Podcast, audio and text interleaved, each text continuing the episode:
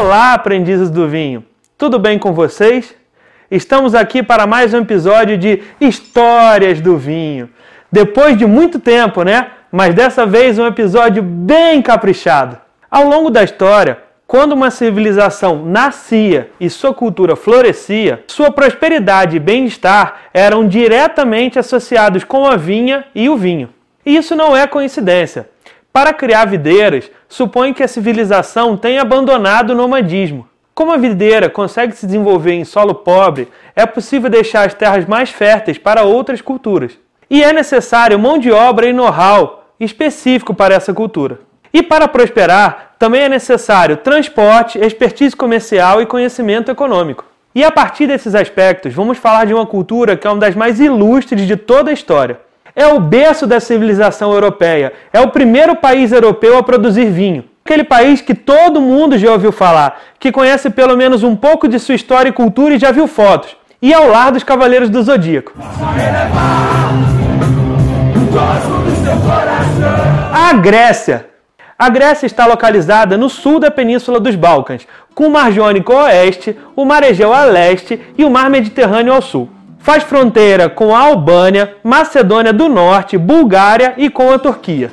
Com a população total de mais ou menos 11 milhões de pessoas, sendo 3 milhões e meio em sua capital, Atenas. A Grécia é um país muito dependente do mar, o que não é de se surpreender. São mais de 2 mil ilhas, sendo 220 delas habitadas. Podemos destacar as ilhas de Corfu, Delos, Rhodes, que é aquela do Colosso, Naxos e Paros, Santorini e a maior delas, Creta. O país tem a segunda maior frota de barcos, perdendo apenas para o Japão. E de fato, você nunca estará a mais de 140 km do mar em lugar algum da Grécia. Esse país tem também enorme importância histórica e cultural. É o país com maior número de sítios arqueológicos per capita do mundo, sendo o terceiro em números totais é onde surgiu a democracia, a historiografia, as ciências políticas, a literatura, a filosofia ocidental, os princípios da matemática, o teatro e, é claro, os Jogos Olímpicos. O Monte Olimpo é o seu ponto mais alto, que é bastante conhecido por ser o lar dos deuses da mitologia grega. 7% de todo o mármore extraído no mundo é extraído da Grécia, e o país é o terceiro maior produtor de azeite de oliva do mundo. Sua língua foi tão difundida no mundo antigo que até hoje falamos diversas palavras de origem grega, como por exemplo academia, telefone, geografia e gramática.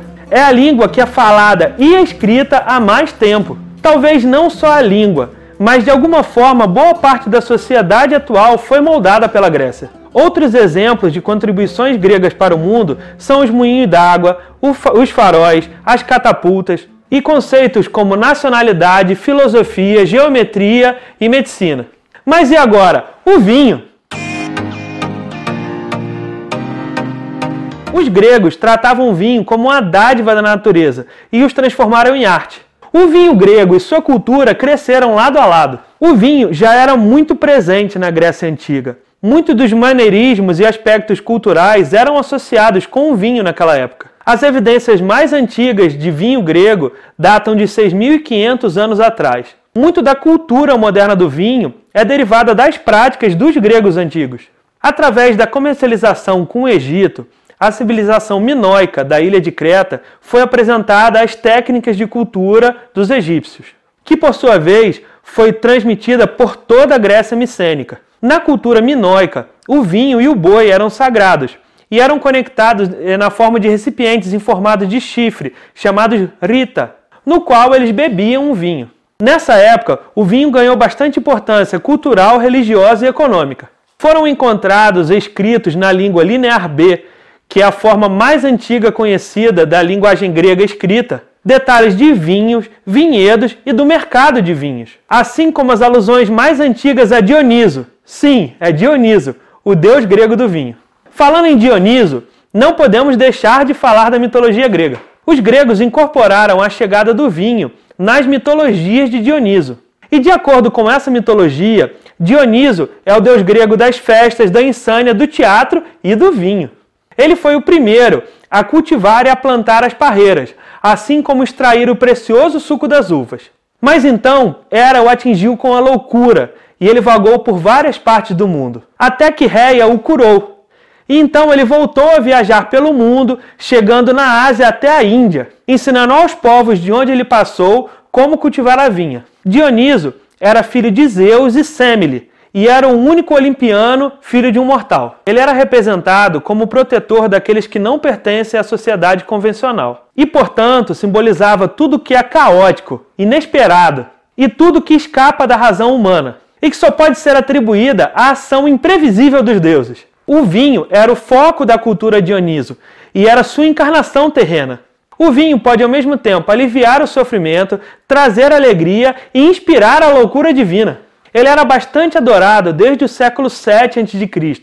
e diversos festivais foram feitos em sua homenagem, tais como Dionísia, Aloa, Ascólia, Lenaia e a Antestria. Aristeu, filho de Apolo e Cirene, também era relacionado ao vinho na mitologia. Enquanto Dioniso era o deus do vinho e da viticultura, Aristeu era adorado como protetor das videiras e dos vinhedos. Na mitologia homérica, o vinho era servido em grandes jarros, como esse aqui. E ele descreve a decoração do escudo de Aquiles, e nele continha a ilustração de uma colheita de uvas. Ele também descreve que Laerte, pai de Odisseu, tinha mais de 50 variedades de uvas plantadas em seu vinhedo.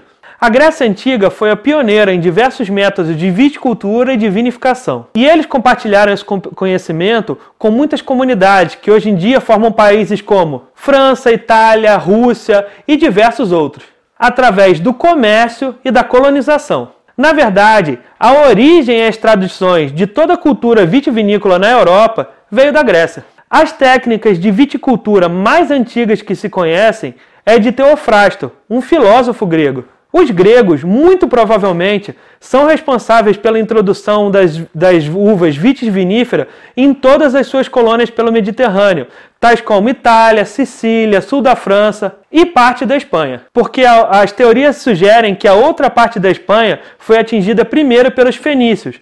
E sobre os fenícios, você pode é, assistir o vídeo clicando no link que está aqui na descrição.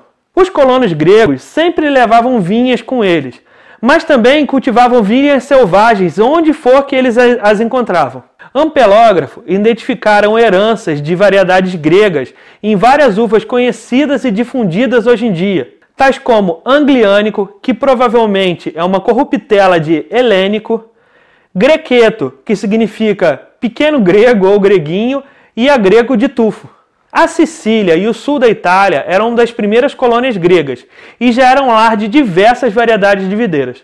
Tanto que os gregos chamavam o sul da Península Itálica de Onotria, que significa terra das vinhas. Colônias no sul da França e às margens do Mar Negro também foram grandes produtoras. A viticultura não era difundida nas colônias somente para o consumo local, mas para criar comércio com outras civilizações e para o suprimento das cidades-estado. É estimado que os gregos, já naquela época, enviavam mais de 10 milhões de litros de vinho para a Gália, que se encontra no sul da França, todo ano. Atenas, por exemplo, já era um enorme e lucrativo mercado, importando vinhos de toda a região da Ática e da ilha de Tasos, por exemplo. O vinho mais caro encontrado na Ágora de Atenas era um vinho de Quios, que era vendido por até duas dracmas por recipiente de 3 litros. Os cachos de uvas, videiras e vinhos que adornavam as moedas gregas antigas eram um símbolo da importância da cultura vitivinícola para a civilização grega antiga. Teofrasto, aquele filósofo que eu falei mais cedo, deixou um detalhado registro das inovações gregas na vitivinicultura no século IV a.C., como, por exemplo, o estudo de solos e vinhedos e a maneira correta de adequá-los de acordo com a variedade. Outra inovação daquela época já era a minimização da produção para o aumento da qualidade do produto. Ele também detalhou como os gregos já utilizavam a estaquia para a implementação de vinhedos. Também já eram aplicados métodos de condução para o melhor aproveitamento do cultivo e da colheita. Eles também já tinham observado que o ecossistema afeta as características e a qualidade da produção da uva e do vinho, que seria um embrião do que a gente chama de terroir.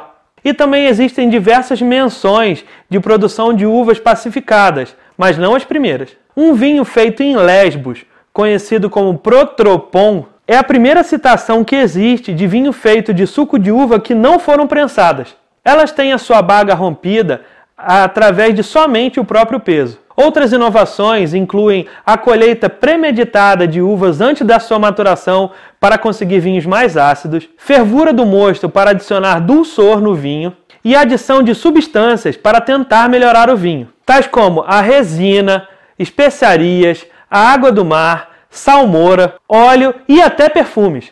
O reticina, o quentão e o vermute são exemplos conhecidos derivados dessas práticas. Ao mesmo tempo que algumas técnicas utilizadas pelos gregos naquela época não foram muito longevas e atingiram a civilização moderna, tais como utilização do misticismo para afastar as pragas no vinhedo e afastar o mau tempo. Na Grécia Antiga, os vinhos doces e aromáticos eram os preferidos, mesmo que já houvesse bastante produção de vinhos secos. Eles possuíam geralmente cor bastante escura e a oxidação era difícil de controlar naquela época, o que era uma falha muito corriqueira. Mas isso não quer dizer que nenhum dos vinhos gregos envelheciam bem. Hérmipo já descreveu que os melhores vinhos gregos envelhecidos possuíam aromas de rosas, violetas e de jacinto. Os vinhos eram sempre diluídos com água ou com neve para servir os gelados. Eles acreditavam que somente os bárbaros consumiam vinhos não diluídos. E eles afirmavam que a diluição de vinho em água era uma marca de um comportamento civilizado. Como se fossem os críticos da antiguidade, os poetas gregos já destacavam as características de alguns vinhos de acordo com, a, com o gosto deles. A referência mais antiga a um vinho específico foi feito por Alckmin, no século 7 a.C., na qual ele elogia o vinho dente, oriundo do Monte Taigueto, na Macênia, pelo seu aroma de flores. Os poetas comumente utilizavam o vinho para atingir a clareza da mente nos simpósios. De acordo com a especialista em vinhos Jancis Robinson, a uva Lemnia, descrita por Aristóteles como uma especialidade da ilha de Lemnos, é certamente uma variedade ainda produzida nessa ilha, conhecida como Lemnio.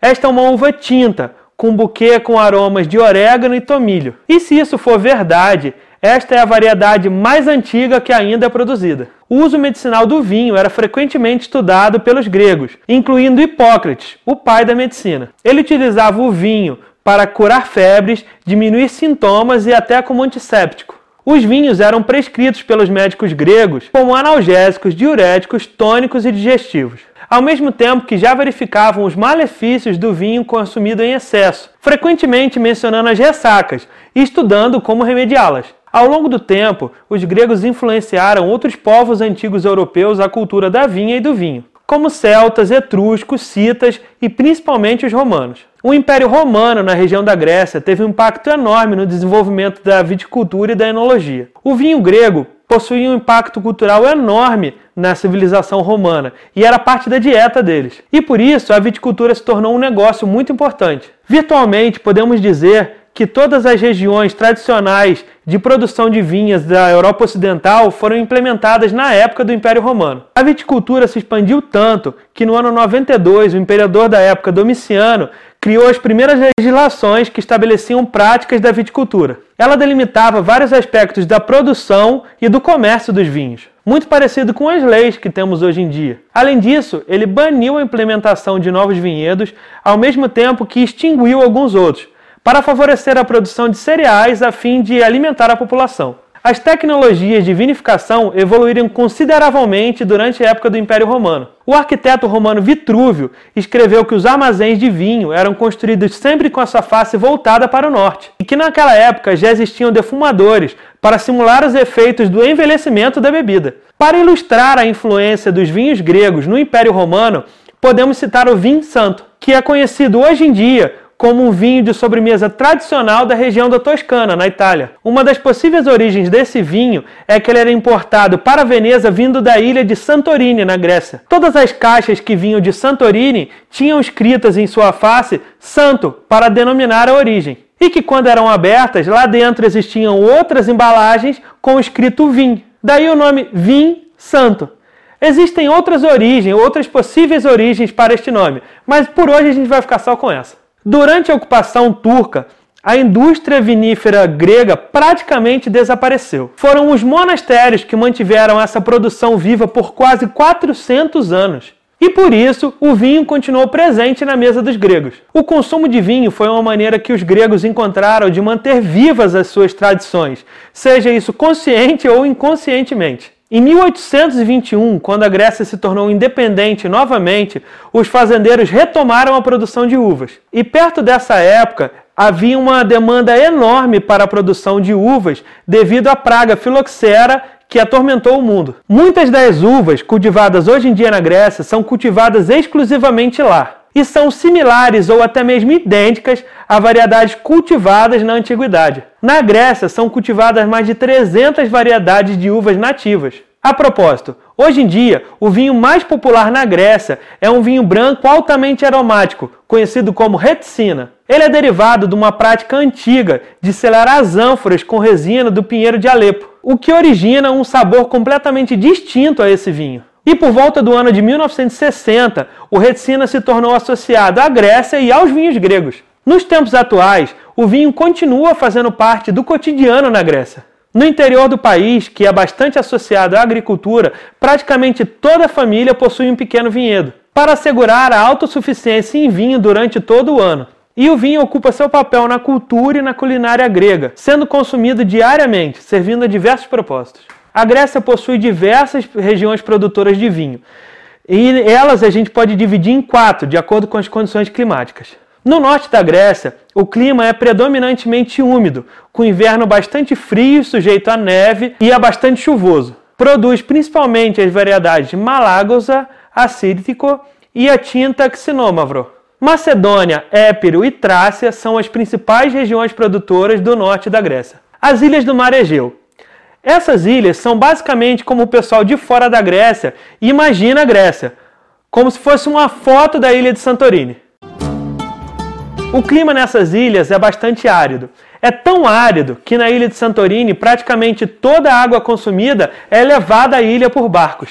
Produz as variedades Assírtico, Muscat Blanc e Malvasia, e as tintas Limino e Mandilária. Lá em Santorini, as vinhas são tradicionalmente plantadas em pé franco, pois a filoxera não sobrevive em seu solo vulcânico, além de serem conduzidas em formato de cesto. Na Grécia Central, o clima é o Mediterrâneo, muito mais árido que no norte, mas ao mesmo tempo mais quente e seco que o sul. Produz bastante savatiano e um pouco de malagusa. Assírtico, entre as brancas, e principalmente xinomavro, entre as tintas. No norte da Grécia Central, o foco da produção são as tintas, ao passo que descendo para o sul, esse foco passa para as brancas. Tessália e Ática são as principais produtoras. No sul da Grécia, o clima é o Mediterrâneo quente. Produz as tintas Agiorgítico, Mavrodafne, Icocifale, Liático e Mandilaria na ilha de Creta.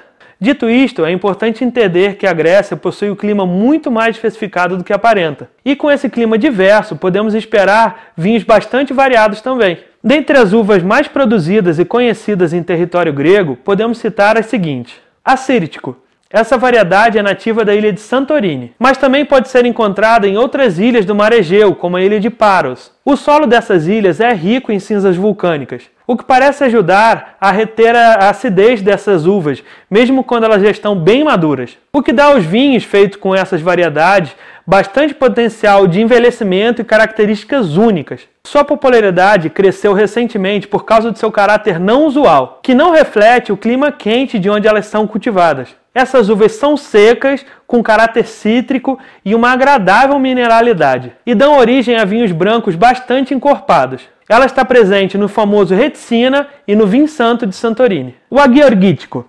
Essa é a variedade tinta mais produzida na Grécia. É uma cultivar que tem sua origem em Nemeia, no nordeste do Peloponeso. Ela é uma variedade tão versátil que dá origem a diversos tipos de vinhos diferentes como tintos encorpados, tintos leves, rosés refrescantes e vinhos de sobremesa. E também é bastante utilizada como base para os cortes gregos. Elas tendem a possuir aromas frutados e de especiarias, como cardamomo, cravo e canela. Arodites é uma uva de casca rosada cultivada em toda a parte central da Grécia. É a segunda uva mais plantada na Grécia e é utilizada tanto para os vinhos, para os vinhos varietais como para os blends.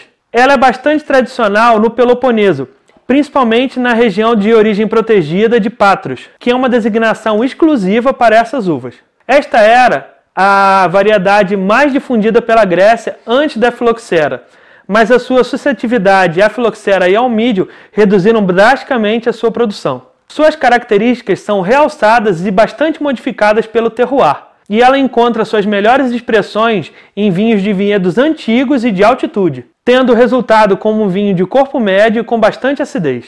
Axinomavro é uma nobre variedade de uvas tintas, cultivada bastante no norte da Grécia. É a segunda uva tinta mais plantada do país e é bastante comparada à Nebbiolo italiana. Ela geralmente produz vinhos secos bastante saborosos, de boa personalidade e grande acidez. Os vinhos feitos com axinomavro ganham bastante elegância e complexidade ao passo que envelhecem. Os aromas típicos são de amarena e de romã, com notas de tomate, azeitona preta, cogumelo e especiarias. A Savatiano é a uva grega mais plantada, cobrindo boa parte da Grécia Central, principalmente a Ática. Ela é bem conhecida pelo seu papel no vinho reticina. Pela sua baixa acidez, ela é bastante utilizada em blends, mas ultimamente a produção de vinhos varietais de Savatiano tem se difundido.